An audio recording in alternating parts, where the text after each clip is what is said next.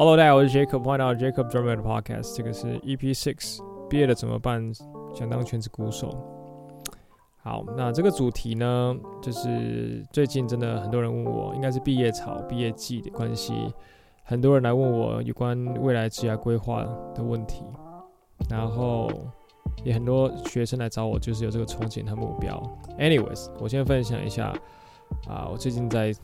干的一件大事。最近疫情期间，其实马不停蹄，没有在休息，一直在工作，然后拍影片，然后教学这些等等的都没有停。不过其中一件大事呢，就是我在盖我人生中第三间的工作室。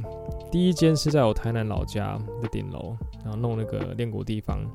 啊，那个地方的场景就是我基本功大全一到四级里面的场景。其实就是买一些海绵，然后就是这仓库黏一黏这样子，然后就打鼓放鼓这样子，就这样子。那第二间是在新北的芦洲这里，然后跟一个鼓友做的那个，就是租一个地方，然后稍微简单隔音一下，但其实没有隔音啊，那在大马路旁边，所以外面的公车声其实都很大声，只是。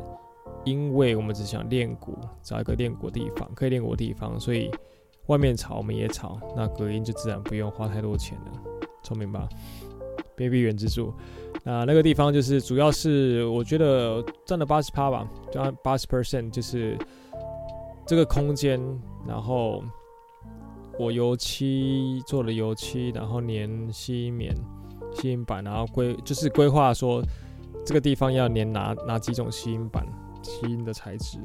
那把它就是买比较好一点的，不要买那种很 low 的，所以自己觉得还蛮还算漂亮。然后这这是第二个，然后第三个就是我现在在盖的这个，在信义区。然后 shout out to my friend Andrew 啊，那个设计师这次帮我设计我的这个工作室，那这是算比较正式的工作室。那这个地方呢，之后就是。这个过程会拍下来，盖这个过程会拍下来之后有有机会跟大家分享一下。好，讲那么多，我们来切入主题吧。这个主题就是很多人问我，我相信如果你不是这个没有接触接触这个产业的人，那我觉得也蛮多人好奇的啦。因为之前在 Instagram 的 Q&A，蛮多人问我，就是刚好我觉得是很多人想要问，但都怕冒犯吗？还是害羞，还是怎样？就是。有一个人问了之后，就有其他人就陆续一直来问。那我觉得我都很乐意回答，因为我觉得我当时候就是没有一个像我这样的角色，然后在网络上跟大家分享这些迷思或者是所谓有点不能说的秘密嘛。所以很多我当时候就是很迷惘，也不知道怎么样做，一步一步的做。当时候呢，我等下会分享到，我当时候是很辛苦。真的很辛苦。那这一集呢，主要是要分享的，就是要分享经济面啊，不是要分享那个音乐上你的造诣造就这些问题，没有，就是要就是很直接的讲收入这个部分。然后我主要用我做过的方式，我没做过的方式我也不敢跟你讲，所以我简单讲初期做过的方式，到现在比较常在做的方式就是这两个教课跟演出。那其中呢，教课是最稳定的。那演出是近几年比较稳定，好，所以这边就完全不会讲到录音编曲，因为从这边赚到大量的钱或者是稳定的钱，我觉得符合经济效益的钱，我我觉得没有，All right，就直接讲，所以我就不讲录音编曲，对这个部分。好，那我们先来，我来公开一下行情好了，那就教课的行情啊，这应该也不算什么秘密啊，应该不会自己讲完就被封杀吧。反正我我也没有在乐器行教，没差。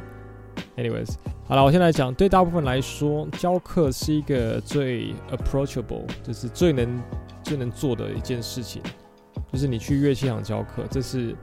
最最最最最 fundamental。如果你会乐器，那你还打得不错，有一定的水准，不是说什么都一次学完，然后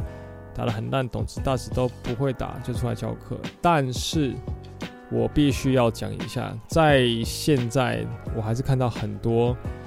我就不讲谁或在哪里，就是我有看到全台湾很多地方还是有连董事大都打不好、打不稳的老师在教课，所以呢，我先用台北的标准好了，双北的标准，基本上你要有有一定的程度啦，就是不要太烂，all right，不要连那些基本的懂事大这个稳定的标准都达不到，你基本上会采谱会打歌，都是可以算是可以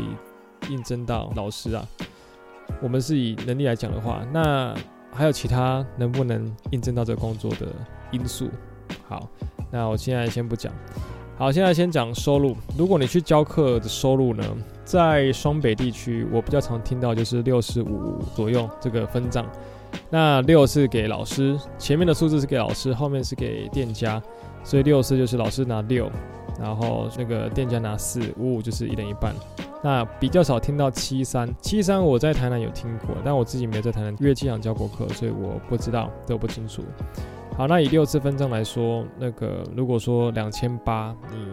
就是这个学生找你上课，他付两千八的话，你就拿到六嘛，六就是一六八零，一个学生四堂课，你就是拿一六八零。那我们简单的模拟一下，如果你今天到某某乐器行上班，然后开始教课。然后你有二十个学生，然后这二十二十个学生都乖乖上课的话，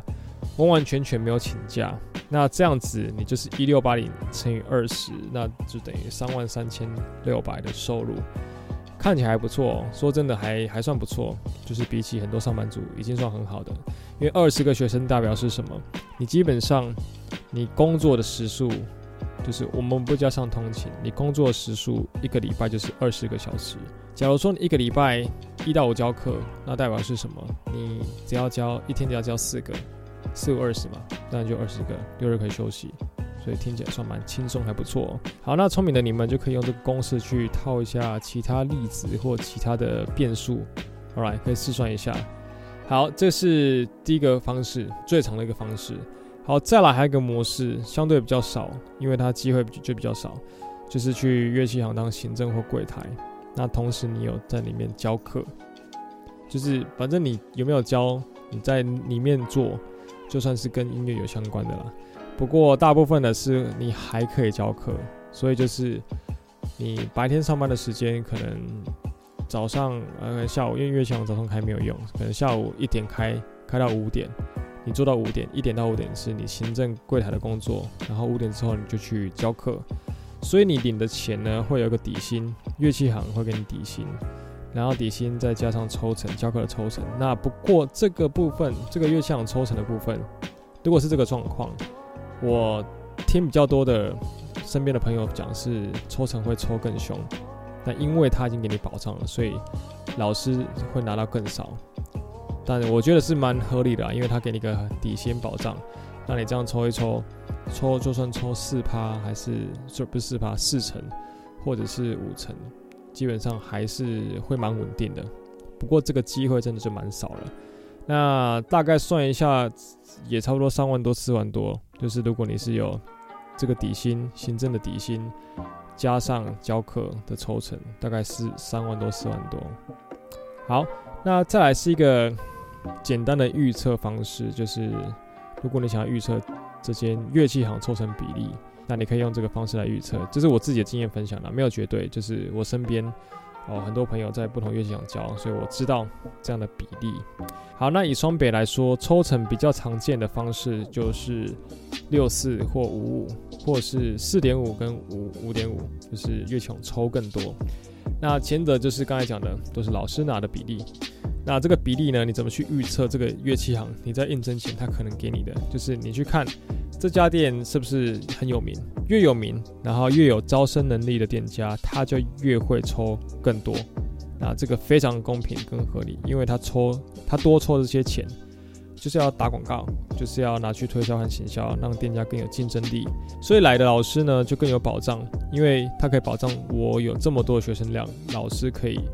教到，就是他。想要交多久就可以交多久，所以就有保障。但如果这个店家呢，没有这么有竞争力，然后又抽很多的话，就值得思考一下，说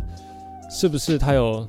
你很想要的一个特质或者是价值，你很欣赏的。不然，如果以金钱层面的话，是可以建议不用去那里。这是我的想法。如果你有其他的想法，anyways 可以去思考去考虑。好，那接下来我们来谈一下初期，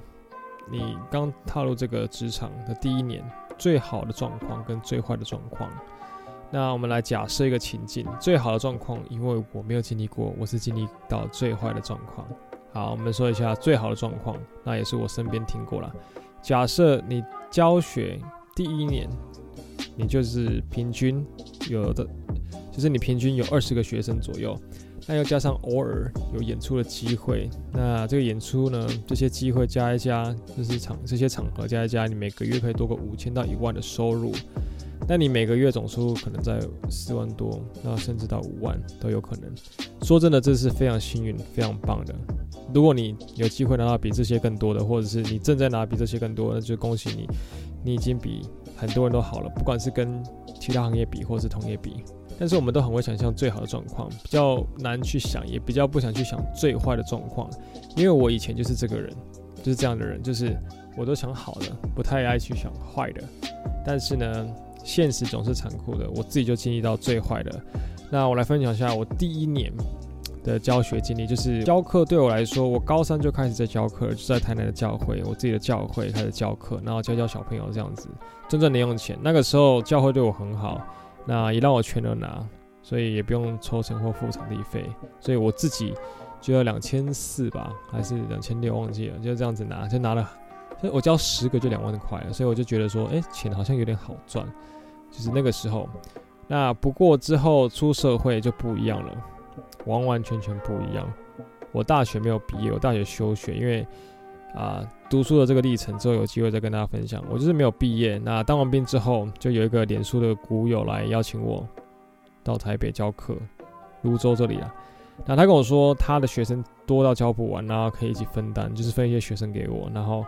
那个时候我就我就很天真啊，我就冲上来，就真的没有想太多，就冲上来，然后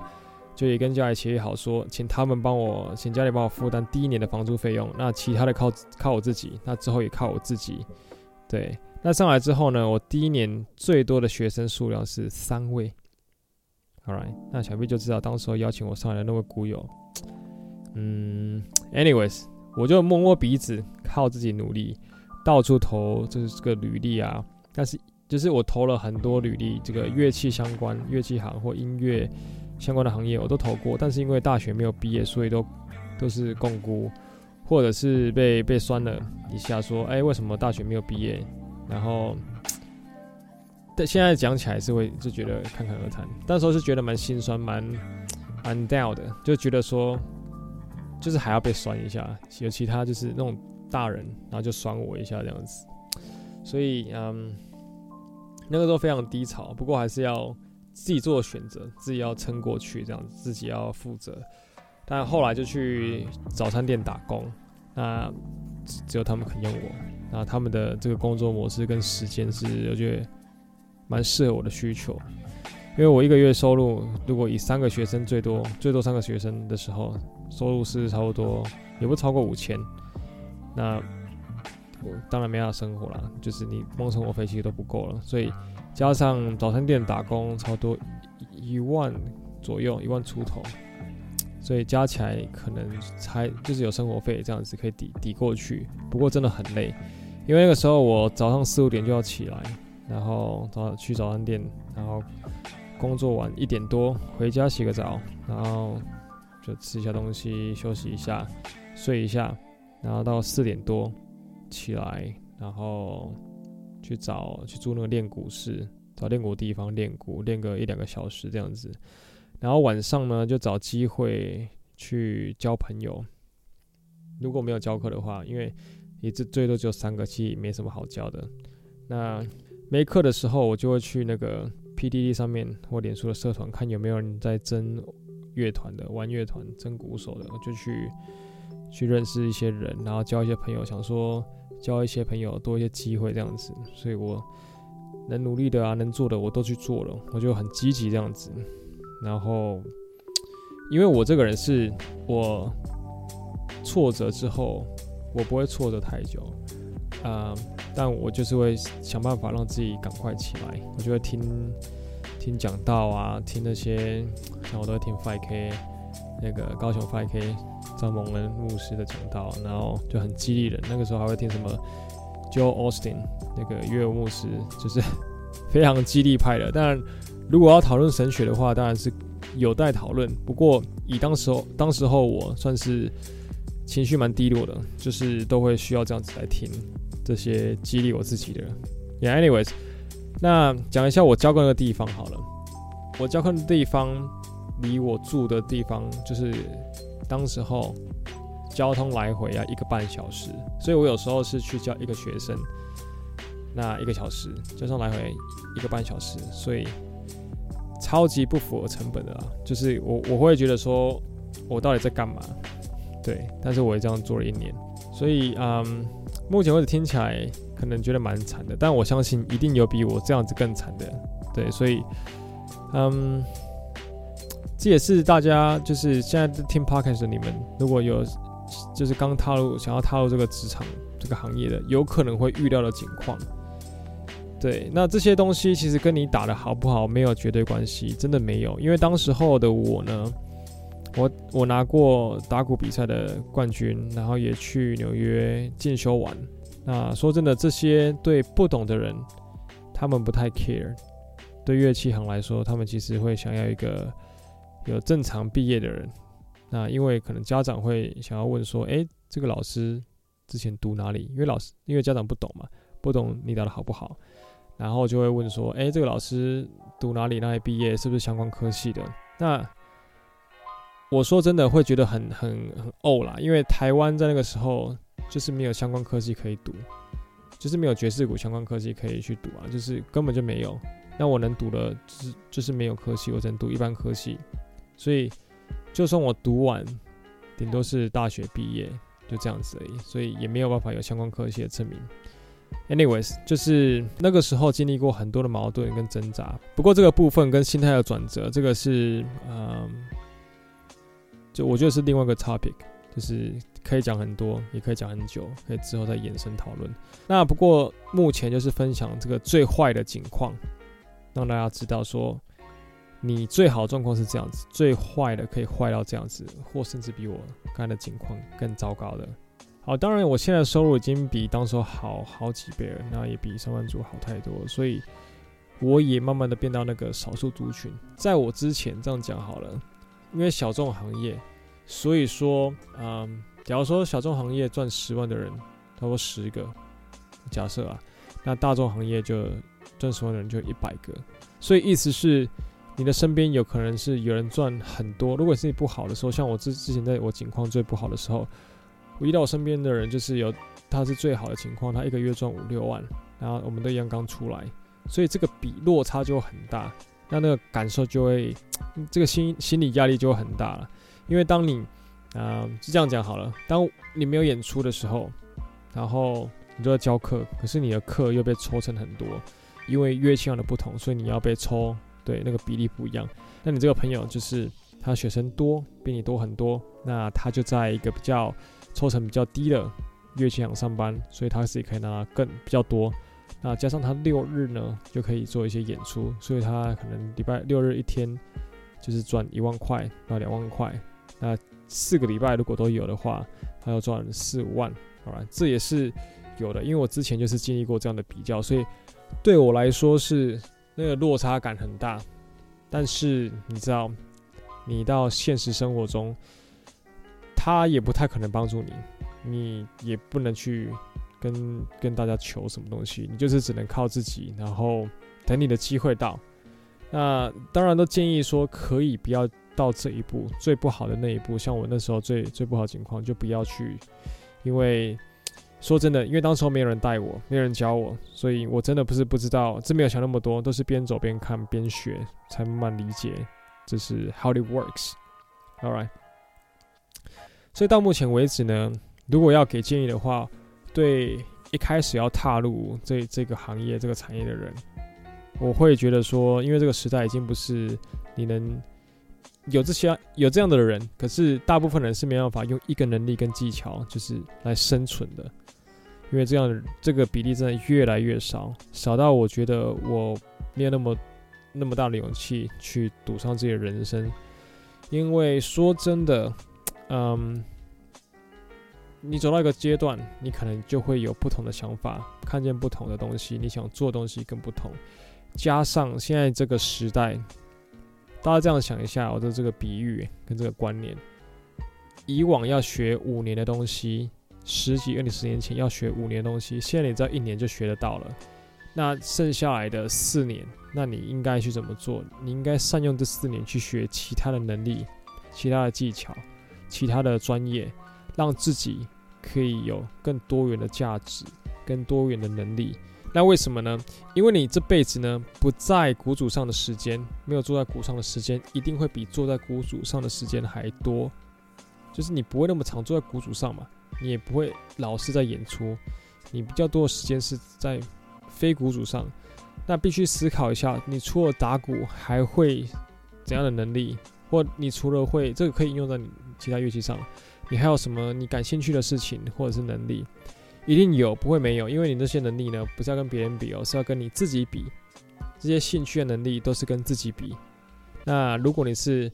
刚二十出岁，那你花个两三年去学习一个新的能力跟技巧，其实说真的，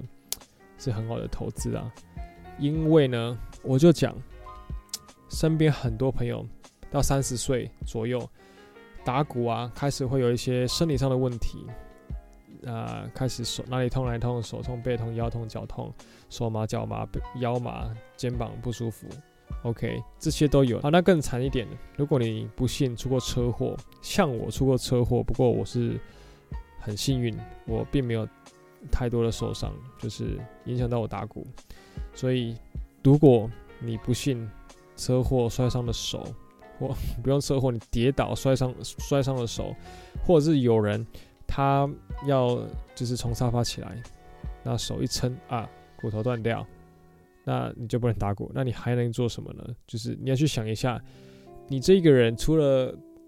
这项乐器之外，你还有什么样的能力？那我觉得说，你把时间成本跟钱投资在自己身上是最好的，就是。去学更多的能力、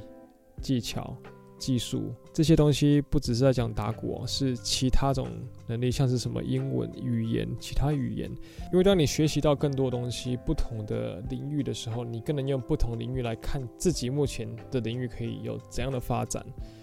因为如果你要在自己这个领域来看什么创新的方式啊，或者是你说创作音乐好了，你都会有都很局限。为什么？因为在这个领域要创新的人啊，或创新的模式早就出现了，你要在这个地方一直找、一直挖是挖不到的。你一定要从其他地方去看，其他的领域去看。All right，那因为人生呢不是短跑，不是跑在前面就会赢，也不用去跟别人比赛。它是一个马拉松，一个月赚十万、二十万，so what？现在这样子赚，so what？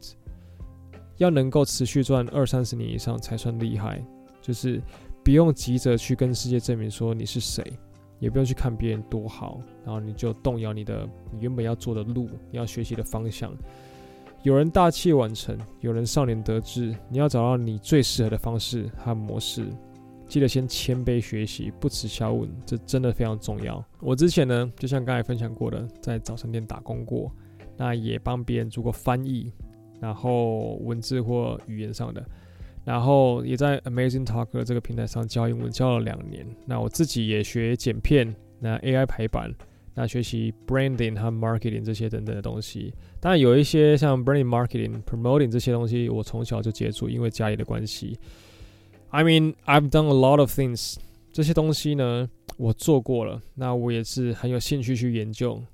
那我觉得不要被世界框住你，那也不要停止学习。然后再来是出社会不代表停止学习，要保持不断的学习，然后不要太快就想 show off，因为半瓶水只会响叮当。未来的挑战呢，会越来越难用过去啊那些前辈给的经验来做参考，有些事情